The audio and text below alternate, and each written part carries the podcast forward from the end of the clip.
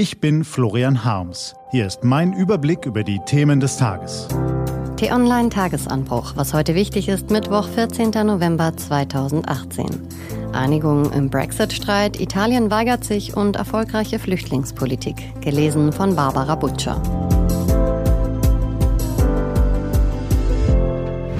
Was war? Einigung im Brexit-Streit? Beginnen wir mit einer guten Nachricht. Im Brexit-Streit zwischen Großbritannien und der EU ist eine Einigung zum Greifen nahe. Grenzkontrollen zwischen Nordirland und dem EU-Mitglied Irland soll es nicht geben.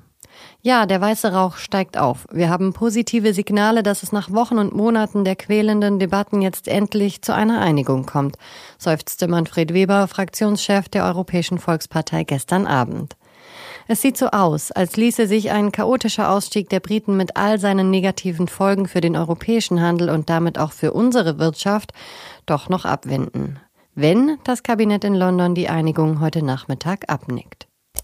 Italien weigert sich. Kaum sehen wir im Norden das Licht der Vernunft aufglimmen, verdunkelt sich der Süden. Die zweite Nachricht ist schlecht. Die italienische Regierung hat das Ultimatum aus Brüssel in letzter Minute mit einem Donnerschlag beantwortet. Sie weigert sich, an ihrem Haushaltsplan auch nur ein Jota zu ändern, will das Land noch viel stärker verschulden und gefährdet damit mutwillig die Stabilität der Eurozone.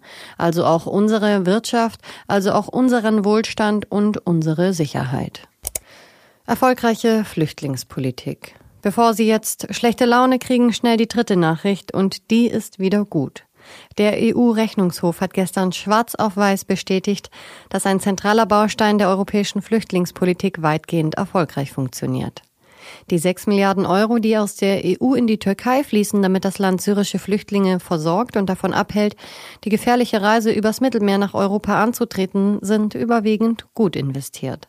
In ihrem Bericht kritisieren die Prüfer zwar, dass die Hälfte der Hilfsprojekte nicht stringent organisiert sind und viele Details besser laufen könnten, doch ein Großteil des Geldes kommt tatsächlich bei den Bedürftigen an, versickert also nicht in den dunklen Kanälen.